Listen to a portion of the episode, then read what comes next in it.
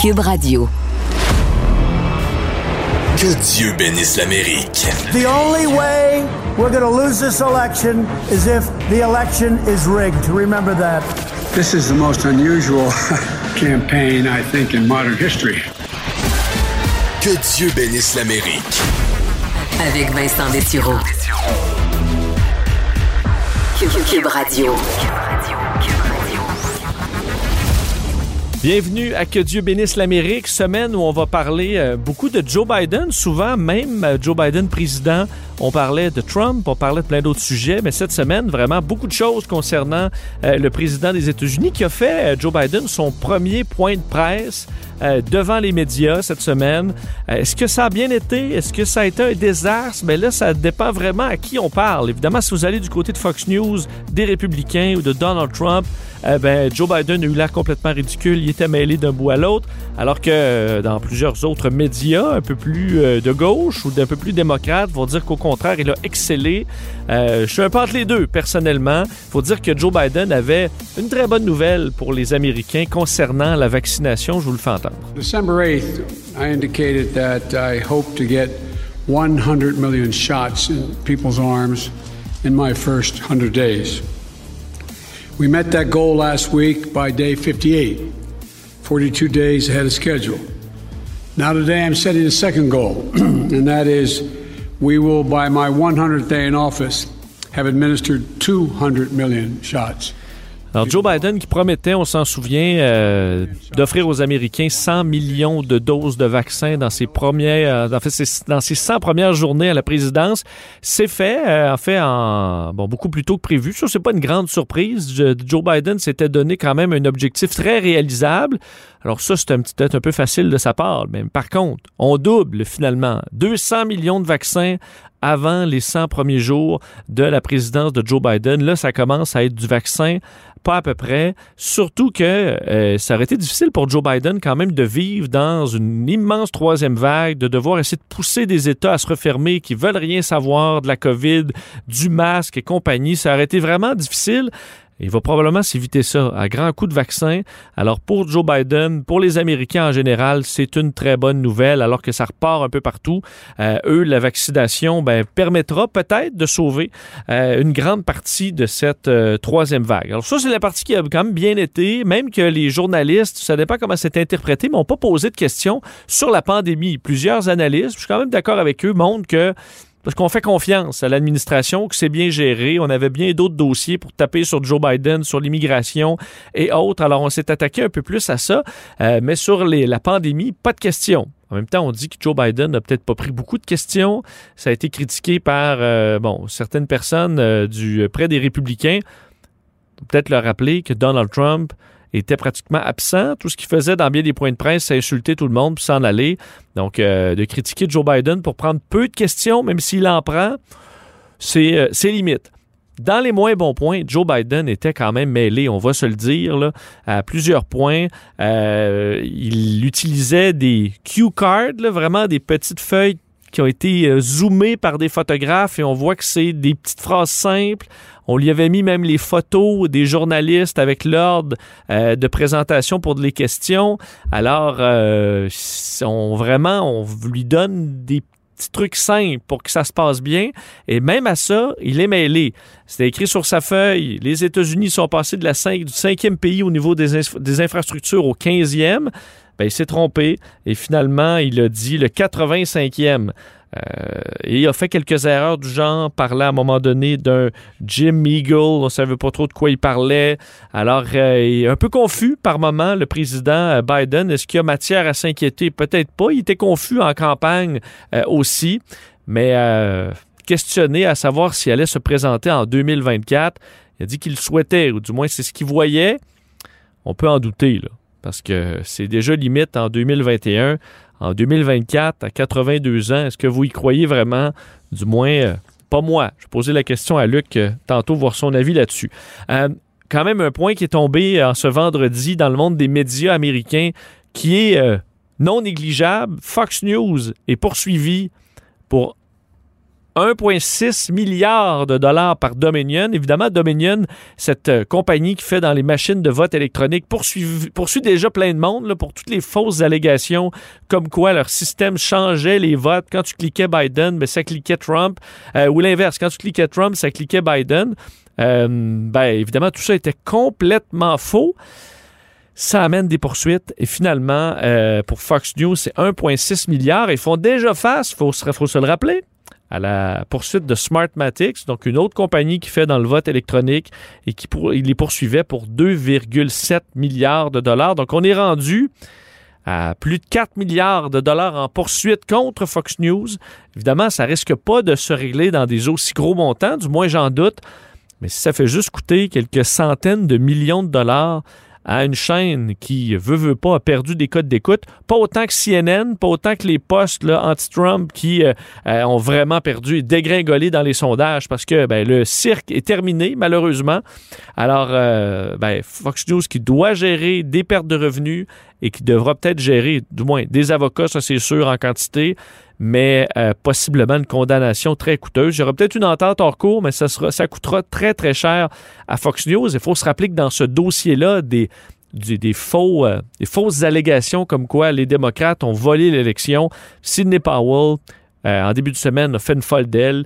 L'avocate qui poussait l'histoire du Kraken, donc un dossier tellement explosif qui allait dévoiler aux Américains le plus grand scandale de l'histoire de l'humanité et qui finalement ben, était absolument vide en tout point. Rien, rien, rien là-dedans. Elle est poursuivie, elle aussi, pour plus d'un milliard. Euh, ben, sa défense était que personne de normalement constitué aurait cru de tels propos. Alors, la défense de l'avocate près Trump, qui se retrouvait à la Maison-Blanche pas plus tard qu'en janvier dernier, et qui a comme défense que ses propos sont tellement grossier, tellement abusif, tellement inexact que c'est pas de la diffamation parce que n'importe qui de raisonnable savait que c'était juste de l'enflure politique et qu'en politique ça fonctionne comme ça. Le problème, c'est que ben non, Mme Powell, plusieurs personnes y croyaient et peut-être même le président des États-Unis. Bonne émission.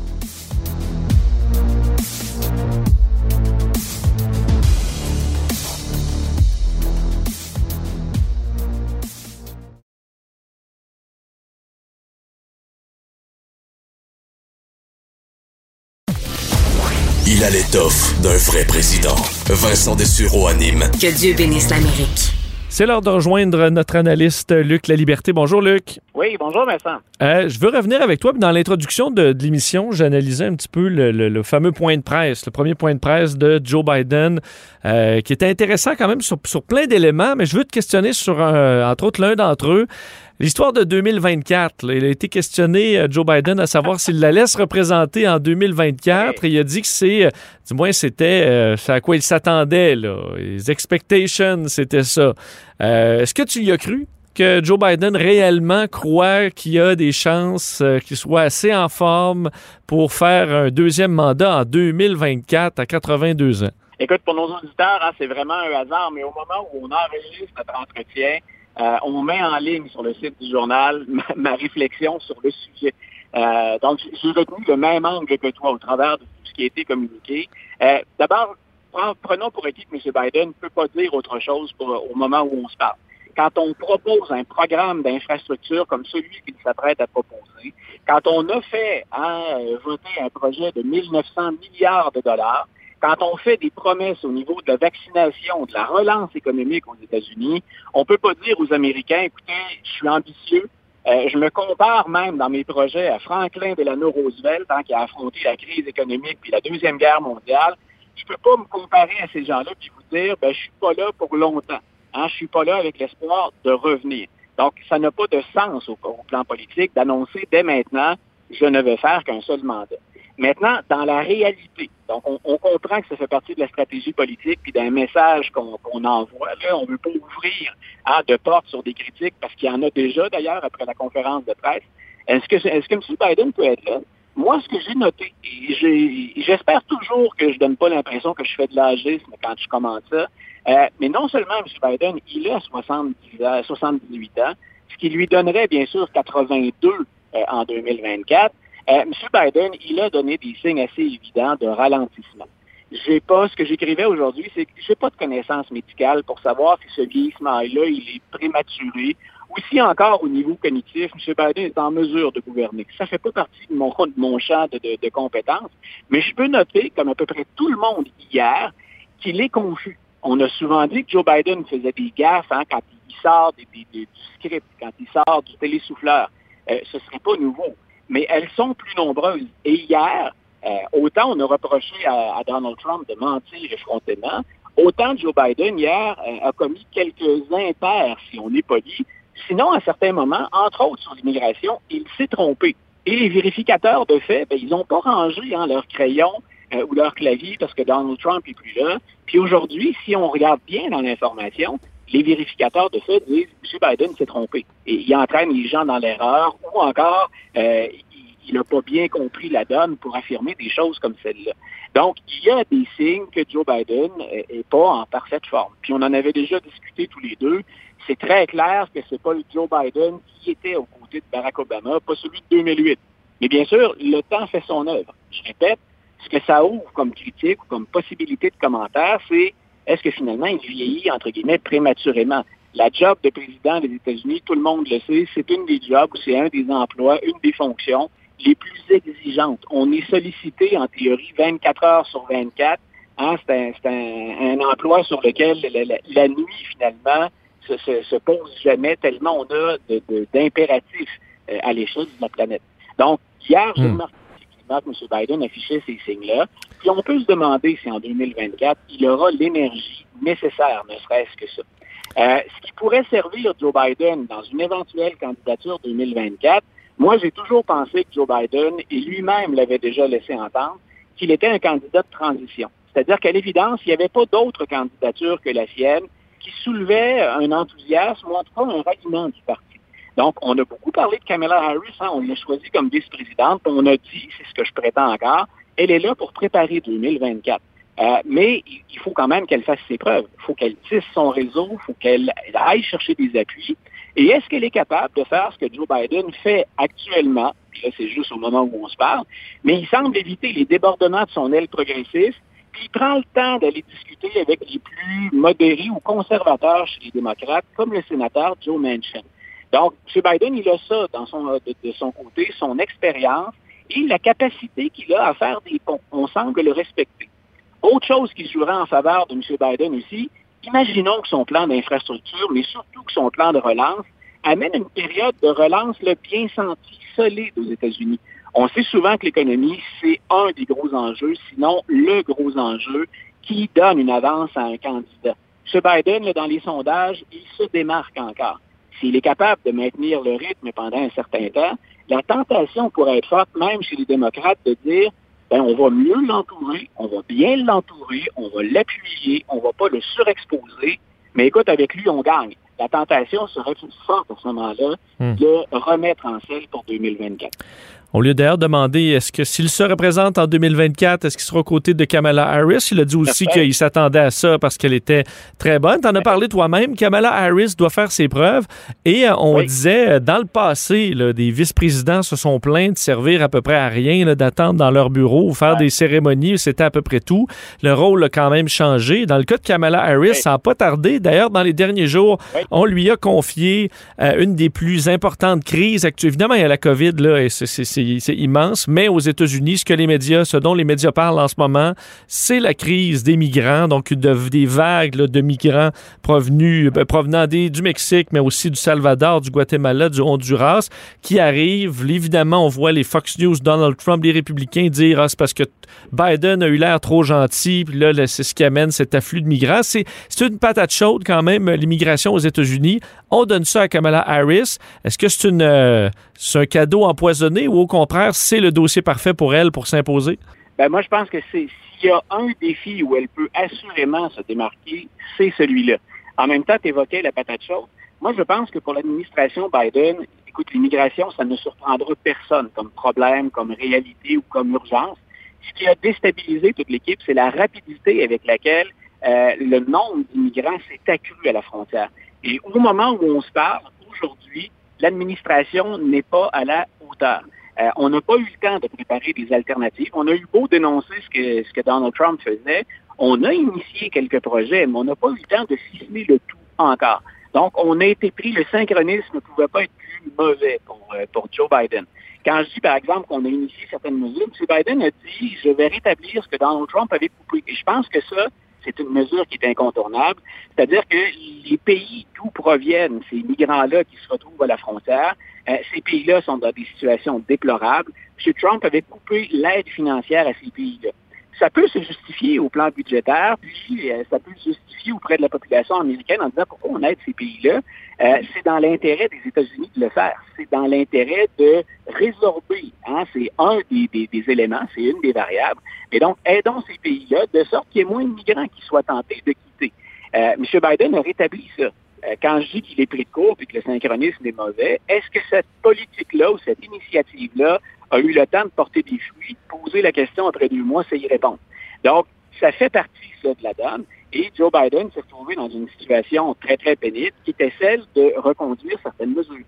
On a vu, par exemple, que des, des enfants étaient détenus, euh, ce qu'on a reproché, bien sûr, à l'administration Trump, avec raison, mais on les a détenus pour plus de 72 heures, ce qui est la limite légale. Donc, c'est un très, très gros défi. Euh, il n'y a aucune administration qui est parvenue à trouver la solution miracle. Là, on pourrait remonter à George W. Bush, on pourrait remonter à l'administration Obama, on pourrait remonter, bien sûr, au mandat le, plus récent qui est celui de Donald Trump. Il n'y en a pas de solution miracle. Moi, je pense que la plus mauvaise solution, c'était celle de Donald Trump. Donc, c'était à, des fins électoralistes, c'était des mesures spectaculaires, faciles à comprendre. C'était pas des mesures euh, suffisamment larges et suffisamment ciblées. Donc, il reste peu de temps, finalement, pour, réagir. Et dans ce domaine-là, comme bien d'autres, pour M. Biden et pour Mme Harris, à qui, on, la responsabilité incombe ces jours-ci, euh, il va falloir espérer que la courte majorité dont on bénéficie à la Chambre et au Sénat nous permettent de passer des mesures. Donc, il y a des choses qu'on peut, euh, peut prendre, hein, des mesures exécutives qui résident ou qui se retrouvent entre les mains de Joe Biden. Euh, il va falloir compter à un moment donné aussi sur l'appui de la Chambre et du Sénat. Un des dossiers aux États-Unis qui nous fait paraître un peu des fois les États-Unis comme étant, euh, sur certains points d'une autre époque, c'est la, peine de mort, évidemment, qui est encore utilisée dans plusieurs États américains. Mais euh, nouvelle quand même d'importance, je trouvais cette semaine, la Virginie qui devient le premier État du, sud, euh, donc de, de l'ancien sud confédéré à abolir la peine de mort. Euh, on, était rendu là, faut croire, en Virginie, qui a été d'ailleurs, je ne me trompe pas, l'État où il y a eu le record des exécutions aux États-Unis. Euh, c'est quand même pas banal que, la Virginie euh, bon, ait de l'avant avec cette abolition cette semaine? Ben, D'abord, écoute, il y a un phénomène d'ensemble Dans les dernières années qui, est intéressant. quand on observe des tendances, je ne me prononce pas, il y a peut-être de nos auditeurs qui sont en faveur de la peine de mort et je, je leur laisse cette conviction ou cette réflexion. Euh, moi, ce que je remarque, c'est que même dans les États qui ont encore recours techniquement à la peine de mort, il y en a beaucoup qui ont imposé des moratoires ou qui carrément ont cessé d'y recourir. Donc, il y a de moins en moins d'États qui l'utilisent, même s'il y a encore un certain nombre d'États qui disposent de ces moyens-là. Il y a des États qui se démarquaient, qui se démarquent encore, comme le Texas, par exemple, dans le recours à la peine de mort. La Virginie, moi, ce qui m'a aussi intéressé quand on parle de, de phénomènes sociaux ou de phénomènes politiques, c'est que cette décision-là, elle s'accompagne de changements démographiques en Virginie. Et on le voit aux élections présidentielles, entre autres. C'est grosso modo la population de la capitale nationale, du District of Columbia, qui, tend à aller s'installer parce qu'on travaille dans la capitale voisine. Hein, on est dans le District of Columbia à cheval entre le Maryland et la Virginie. Donc, on va vivre en Virginie. Et comme on sait que les gens qui travaillent à Washington, en général, sont des démocrates, ben, ça a influencé beaucoup le vote. Donc, la démographie de la Virginie a changé. C'est un électorat qui est un peu plus progressiste et sur des questions encore conservateurs, mais on sent bien que les progressistes prennent le dessus. Et cette victoire pour les partisans de l'abolition de la peine de mort, ben, elle est attribuable beaucoup, ou en tout cas, elle est alliée assurément avec ces changements démographiques.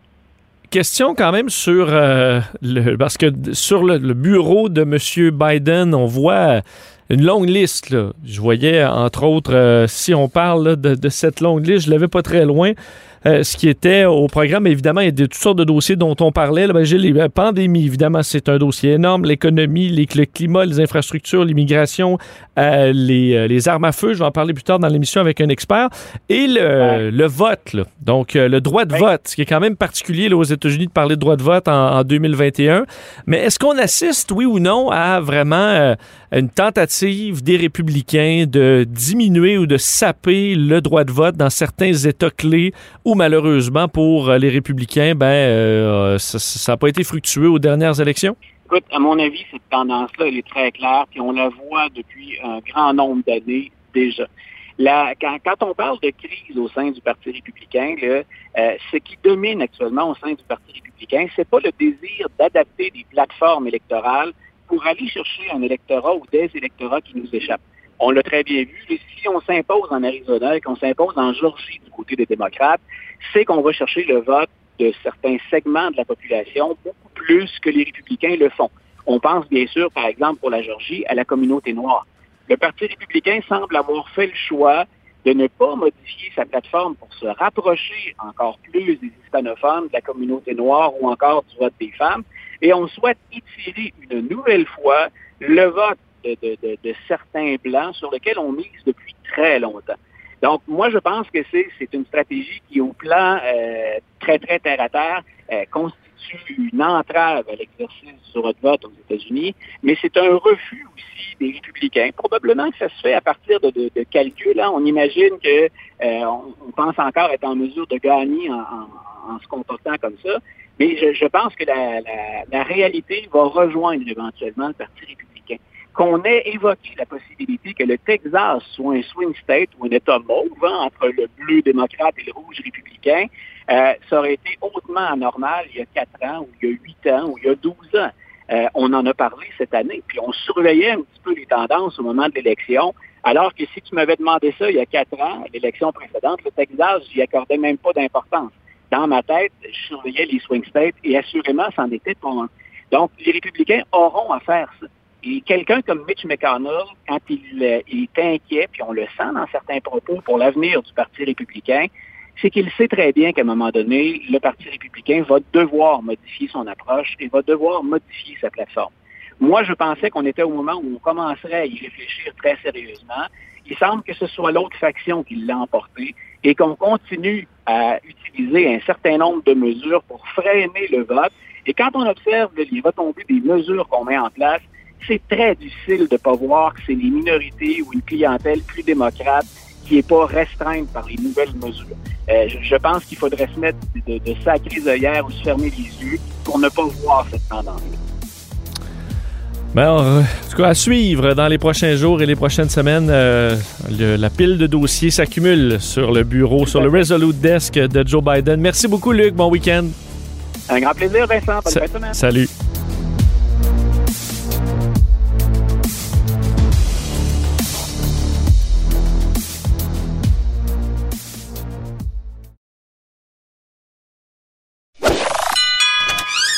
Si la Maison Blanche était à vendre, ça ferait longtemps qu'il l'aurait achetée. Vous écoutez Que Dieu bénisse l'Amérique avec Vincent Dessureau. Alors évidemment, euh, dans l'actualité, comme euh, ça revient trop souvent euh, aux États-Unis, ce sont les attaques, les assauts, les tueries de masse qui retiennent l'attention et qui nous amènent à un air connu, un refrain qui se répète. On a les thoughts and prayers, les, prières. Ensuite, il y a des appels à ce qui est plus de contrôle des armes à feu aux États-Unis. Et le temps passe, il se passe rien jusqu'au l'attentat suivant. des fois quelques mois, des fois quelques semaines, des fois quelques jours seulement aux États-Unis qui, qui séparent ces gestes violents. C'est ce qui est arrivé aux États-Unis. On a eu les événements d'Atlanta et quelques jours plus tard, lundi dernier, à Boulder, où Ahmad al-Aliwi Alissa aurait euh, donc fait feu euh, sur 10 personnes, en fait, tuant 10 personnes dans un supermarché, euh, ce qui a relancé une fois de plus aux États-Unis le débat sur euh, le contrôle des armes à feu et qui a amené Joe Biden à réclamer au Congrès l'interdiction des armes d'assaut et disant qu'il allait aller de l'avant et qu'il n'attendrait plus une minute là, avant de pousser pour plus, plus de règlements relatifs aux armes à feu, qui est à des décrets qui permettent au président d'avancer des dossiers plus rapidement, évidemment sans qu'il y ait des votes euh, au Congrès qui sont, dans bien des cas, impossibles, même si euh, euh, les démocrates ont une très mince majorité. Euh, ça suffit pas parce qu'il faut, dans la plupart des cas, qu'il y ait des républicains qui embarquent dans l'histoire, ce qui semble être impossible. Est-ce que c'est une mission impossible aux États-Unis de faire un contrôle plus accru des armes à feu? Parce que les statistiques font toujours peur. En date d'aujourd'hui, vous dire, aux États-Unis, les chiffres sont assez effrayants. En 2021, pas 2020, 2021, qui commence à peine, on est déjà à près de 10 000 morts reliés aux armes à feu. Enfin, on en a eu, je pense c'est un record en 2017, plus de 40 000. Donc, sur ces 9 766 morts, en date d'aujourd'hui, euh, c'est des suicides dans 5 544 cas. Le reste, là, ben, des meurtres, euh, des euh, décharges accidentelles, de la légitime défense. Alors tout ça, c'est 4222 personnes qui sont mortes là-dedans, 65 enfants de 0 à 11 ans, des ados également, 241 entre 12 et 17 ans. Alors c'est des statistiques euh, qui font peur, évidemment, et qui nous semblent assez claires sur le fait que je pense que les États-Unis, c'est 4% de la population. Ils ont 40% euh, des armes à feu. Bref, peu importe comment on regarde ça, on voit que plus il y a d'armes aux États-Unis, ben plus euh, il y a des morts. Mais évidemment, ça semble être presque impossible de faire avancer des dossiers là-dessus aux États-Unis. Est-ce que dans le cas de Joe Biden, ça pourrait changer? Ou au contraire, ben, on va avoir des beaux souhaits aujourd'hui et cette semaine et ce sera oublié dans quelques jours. Pour en parler, le professeur au Cégep de Trois-Rivières est associé à la chaire Raoul Dandurand en études stratégiques et diplomatiques, expert sur la question des armes à feu. Francis Langlois est en ligne. Monsieur Langlois, bonjour. Bonjour, Euh, donc, une introduction avec des chiffres que vous connaissez euh, assurément sur euh, l'état de la situation aux États-Unis. Je commence par la, grande question. Est-ce que c'est une mission impossible de contrôler davantage les armes à feu aux États-Unis d'un point de vue politique pour Joe Biden?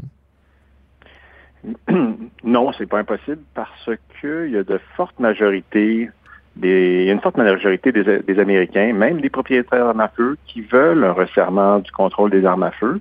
Maintenant, évidemment, ça, ça varie d'une région à l'autre.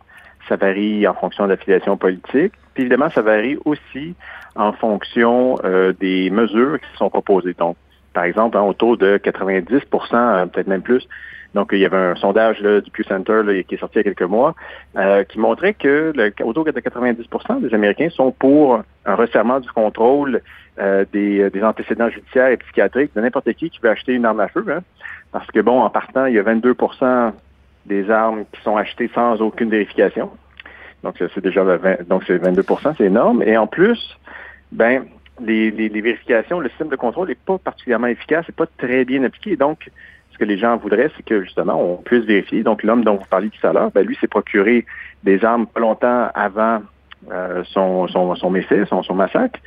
Et il avait des antécédents violents. Ça n'aurait pas dû passer, mais finalement, ça passait entre les mailles du filet. Donc, ce que ça dit, c'est qu'il y a une possibilité, les gens sont d'accord de façon générale avec un resserrement du contrôle. Maintenant, au niveau des élites politiques, donc particulièrement chez les républicains, hein, on veut rien savoir de ça. Donc, on est euh, comment je peux dire, on refuse, comme vous le disiez tantôt, on refuse catégoriquement de, d'aller dans la direction d'un resserrement du contrôle et donc ça empêche d'avoir le deux mm. tiers des votes nécessaires au Sénat pour obtenir un avancement de la législation. Donc, c'est vraiment là que ça bloque. Juste pour bien comprendre, donc les Américains, quand on fait un vote, parce qu'on a souvent l'impression de dire les Américains trippent tous sur, les guns, il y a une certaine fascination pour les armes à feu chez bien des Américains, mais quand on fait un, euh, un sondage, les Américains sont largement pour un contrôle plus grand, il n'y a pas de problème. Euh, donc, les, démocrates sont, sont frileux. Euh, ben, en fait, ils ont, ils ont, est-ce qu'on peut dire qu'ils ont tout essayé dans les dernières années pour faire avancer ça? Ils en ont, dans quelques cas, payer même un coût politique. Et c'est pour ça que à chaque fois, il y a comme, on dirait, une déprime de vouloir rentrer dans ce combat-là à nouveau. Ben, c'est intéressant, euh, vous en parlez. Le, donc, pendant des années, hein, à partir des années 90, lorsque le, président Clinton a resserré le contrôle des armes à feu en interdisant certains modèles de fusils d'assaut, notamment, euh, plusieurs personnes ont vu dans les défaites électorales euh, donc, qui, ont, qui ont suivi hein, par les démocrates un, une espèce de vengeance hein, du lobby des armes à feu. Bon, plusieurs études ont finalement montré que, dans la réalité, c'est pas tout à fait ça qui est arrivé. Il y a eu un changement du vent politique, si on veut, mais c'est pas nécessairement lié à la question des armes à feu.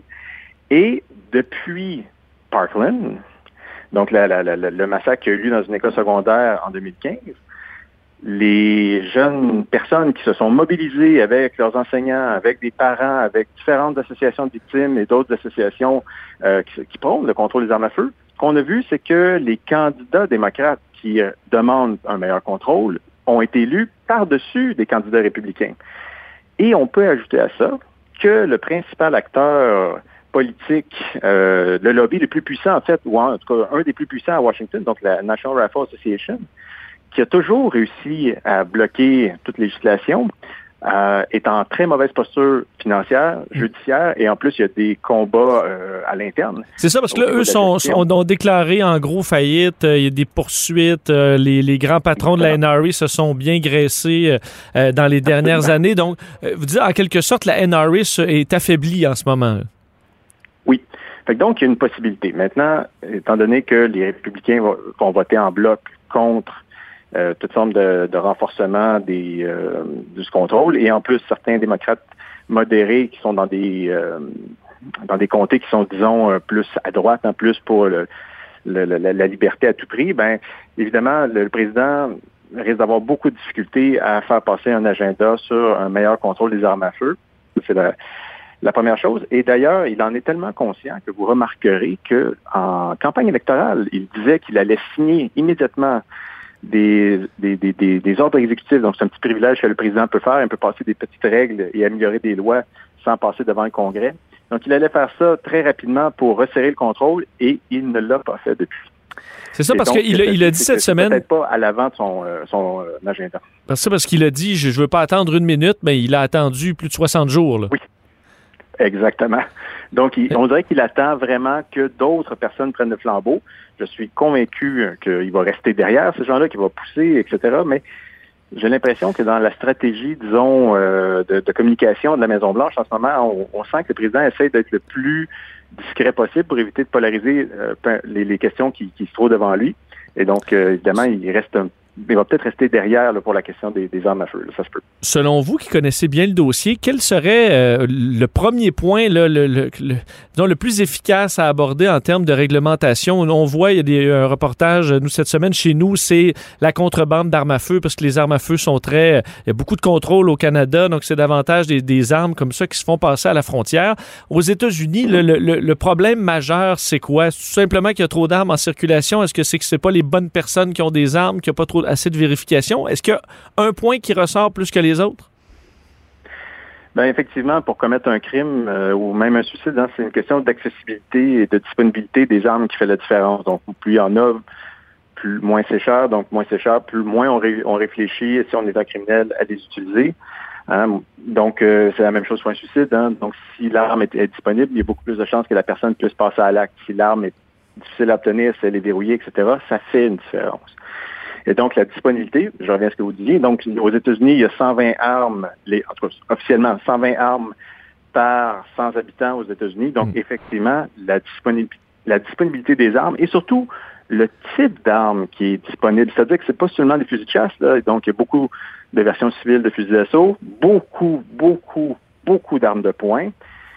C'est ce qui se vend le plus en ce moment. Donc, euh, effectivement, la, la, la, la disponibilité de ces armes-là rend la situation extrêmement difficile. Donc, pour euh, quiconque veut, euh, comment je dire, abaisser la violence par arme à feu, parce qu'il faut le dire, hein, aux États-Unis, la criminalité, il n'y en a pas nécessairement plus qu'ailleurs en Occident. Le problème, c'est qu'elle est beaucoup plus mortelle parce Hmm. que les armes à feu sont présentes. La question des suicides est importante aussi. Je voyais dans les, les chiffres que je donnais en, en début de en, en début de chronique, les, euh, la majorité, ça demeure. En fait, il y a une grande partie que c'est des, des suicides. Et là, plusieurs vont dire, ouais, mais si c'est pas une arme à feu, ça va être autre chose. Mais il me semble que les statistiques sont assez claires qu'une personne qui veut suicider par d'autres moyens, un peu plus complexes, d'un, on, euh, des, des fois ratent davantage leur coup. Tout simplement, ben, la, la, la complexité du geste vont avoir un peu de recul, puis vont tout simplement arrêter euh, le- leur, tentative à mi-chemin, ce qu'on peut pas faire évidemment avec une arme à feu euh, point- pointée sur la tête.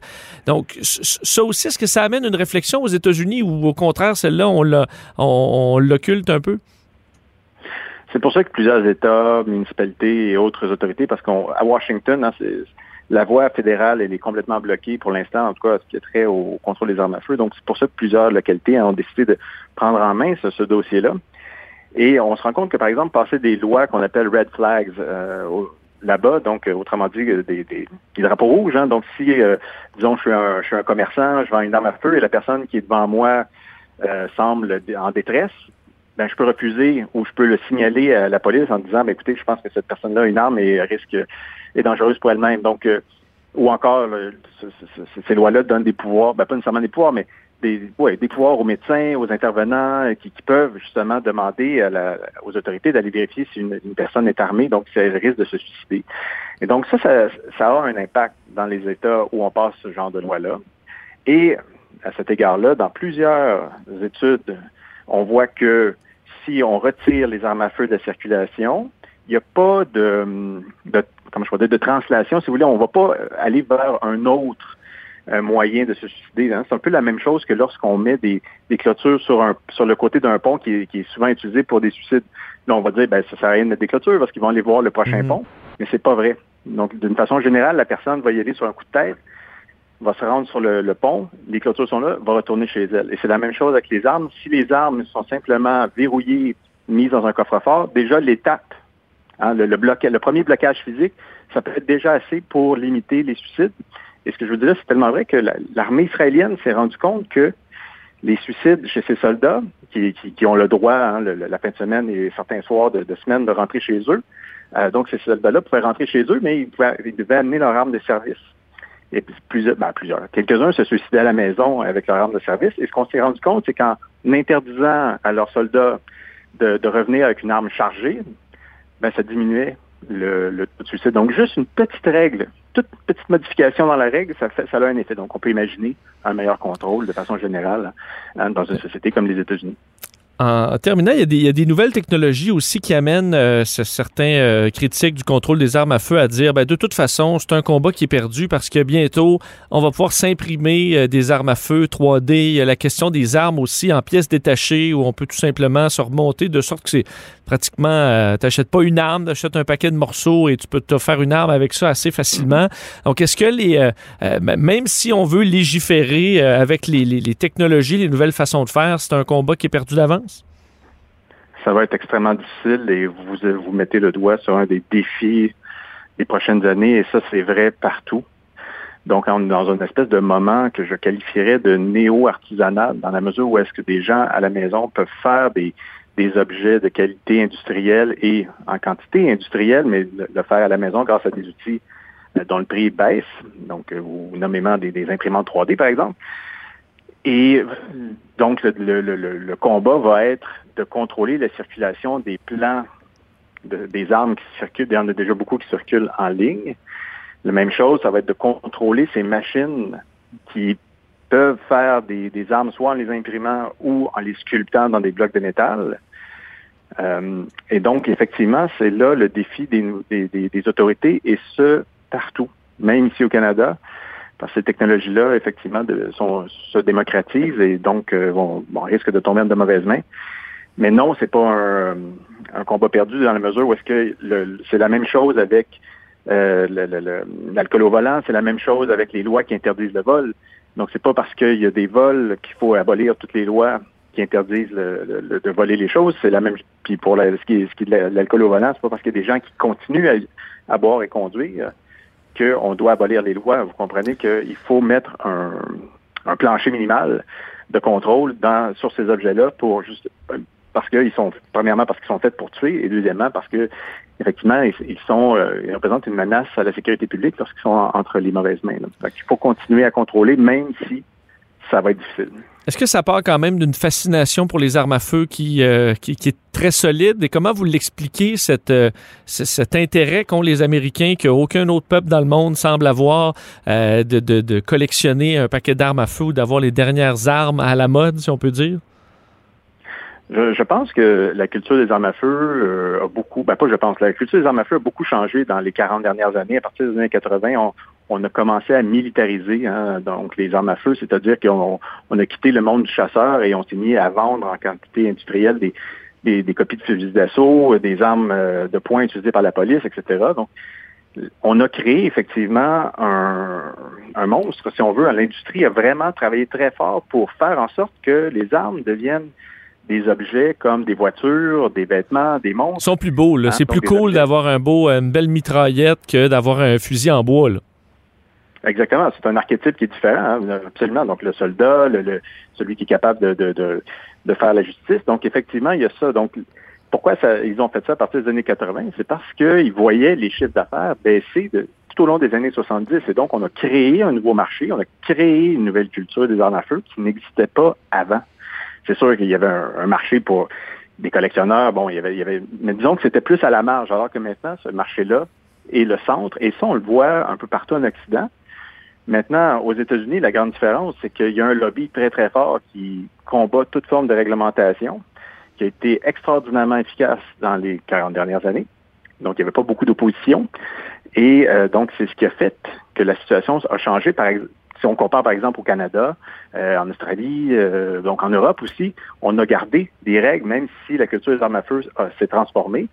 Aux États-Unis, la transformation de la culture a été accompagnée par, disons, un combat sans merci contre toute forme de réglementation, toute forme de contrôle, parce que, bon, effectivement, l'industrie, c'était dans l'intérêt de l'industrie, en fait.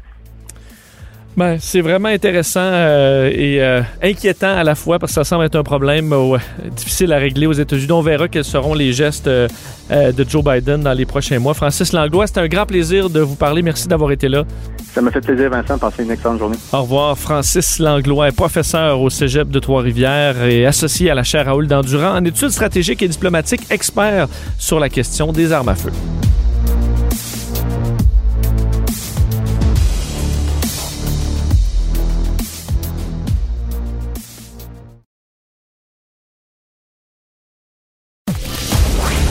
Vous écoutez Que Dieu bénisse l'Amérique avec Vincent Dessureau. A bootlegger's daughter who always drank water unless there was liquor around. So I married the bootlegger's daughter and really. Aujourd'hui, dans le segment 101, on se plonge dans une ben, une époque intéressante des États-Unis, mais euh, autant la musique était bonne. Vous écoutez Frank Crumit avec I Married a Bootlegger Daughter, parce qu'on va parler de prohibition, donc une période américaine particulière où on a euh, non seulement interdit la production, la vente d'alcool pour consommation humaine, mais on est allé, c'est quand même une phase euh, méconnue, je pense, chez les Américains de leur histoire, on est allé jusqu'à empoisonner les Américains qui buvaient de l'alcool frelaté, de l'alcool dans les bootleggers ou dans les speakeasy de ce monde, particulièrement dans la ville de New York.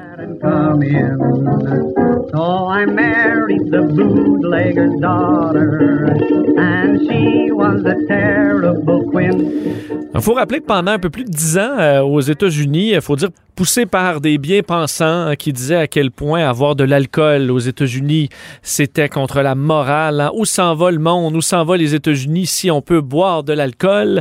Euh, bien, ça a amené un mouvement très fort aux États-Unis pour interdire la vente d'alcool, ce qui été fait donc euh, à partir euh, de la ratification du 18e amendement de la Constitution en janvier 1920, qui interdisait donc la production, la vente d'alcool euh, pour faire la consommation humaine, qui a commencé donc cette ère de la prohibition aux États-Unis. Alors l'objectif était tout simplement d'empêcher les Américains de boire de l'alcool. Le problème, c'est que ben, on n'empêche pas les gens de boire de l'alcool. Ça ne fonctionne malheureusement pas, de sorte que les Américains ont continué de boire et de boire en quantité encore plus importante. Enfin, on dit que même les cas d'alcoolisme ont monté en flèche pendant la période de la prohibition.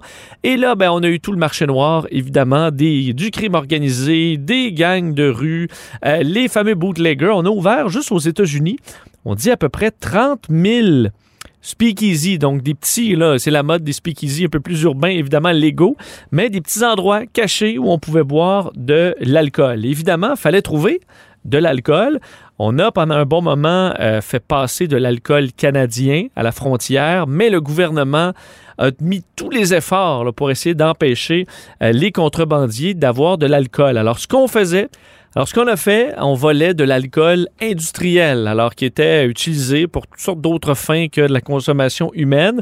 Mais l'alcool industriel, on en produisait beaucoup euh, et on la volait. On la volait même beaucoup. On dit au milieu des années 20, 60 millions de gallons d'alcool industriel étaient volés annuellement pour satisfaire ben, les Américains qui buvaient toujours de l'alcool malgré la prohibition.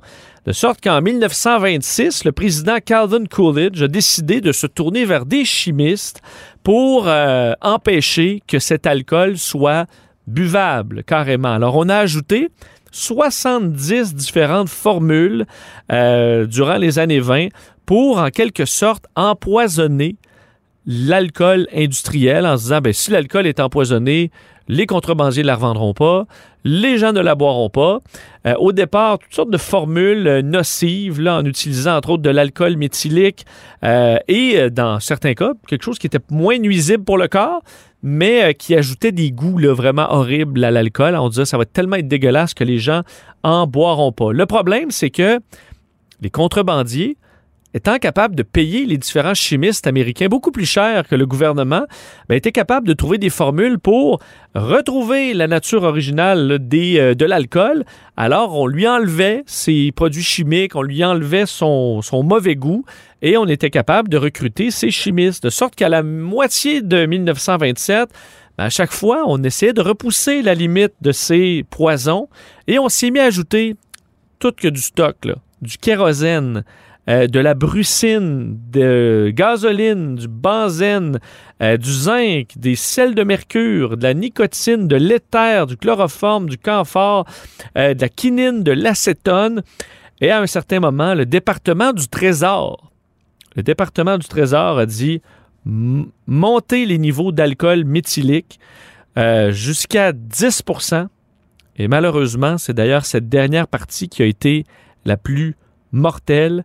Ça s'est mis donc à mourir et pas à peu près. Entre autres, une journée euh, qui est passée un peu plus à l'histoire, le jour de l'an 1927, où à New York, seulement 41 personnes sont mortes, euh, soulevant la colère, entre autres, du médecin en chef de l'État de New York, le docteur Norris, qui n'en revient pas, demande à ce que le gouvernement américain euh, rende des comptes, sachant très bien, selon lui, que ben, cette utilisation de poison ne donne absolument rien et que ça touche surtout les résidents les plus pauvres. Parce qu'évidemment, les riches, ils boivent aussi, mais peuvent se permettre les meilleurs whiskies du pays. Ils n'ont pas de problème. Ce sont les pauvres qui, évidemment, se retrouvent à boire cet alcool mortel. Va arriver donc de plus en plus de questions. Euh, on peut lire un extrait du Chicago Tribune dans un éditorial de 1927 où on dit normalement aucun gouvernement américain n'embarquerait dans ce genre de business. Seulement, il y a un fanatisme curieux là, autour de la, de la prohibition qui fait que certains sont prêts à tout, même les gestes les plus barbares, qui sont considérés soudainement justifiés pour la prohibition. On dit aussi que les élus qui sont contre l'empoisonnement des Américains, en gros, des Américains qui utilisent cet alcool-là, se font pointer du doigt, se font traiter de, ben, gens qui font du copinage avec les criminels euh, et que les euh, bootleggers et ceux qui boivent dans ce genre d'endroit-là ne méritent aucune sympathie. Alors, euh, c'était l'époque, donc 1927. Et, ben, au fur et à mesure, ça ne passait plus. On a vu les bilans des morts arriver. À New York, on dit en 1926, 1200 personnes sont devenues malades, 400 morts. L'année suivante, en 1927, cette façon de faire a fait 700 morts, et ça, c'est seulement pour New York, alors que c'était à la grandeur du pays. Alors on évalue à, à peu près 10 000 morts et peut-être bien plus de gens qui ont été empoisonnés par le gouvernement américain. C'est quand même une page assez sombre de l'histoire américaine. Euh, ça s'est poursuivi pendant plusieurs années, diminuant très naturellement parce que je pense qu'on a compris que ça faisait pas de sens. Il y a eu de plus en plus de malaise et en 1933, on a euh, ben, retiré ce 18e amendement en euh, décembre 1933 concluant cette partie très étrange et en même temps très cruelle de l'histoire américaine. I know that the stuff's full of poison, but me and my sweetie won't die. When we want a drink, we go out to the sink, the bootlegger's daughter and I. Cube Radio.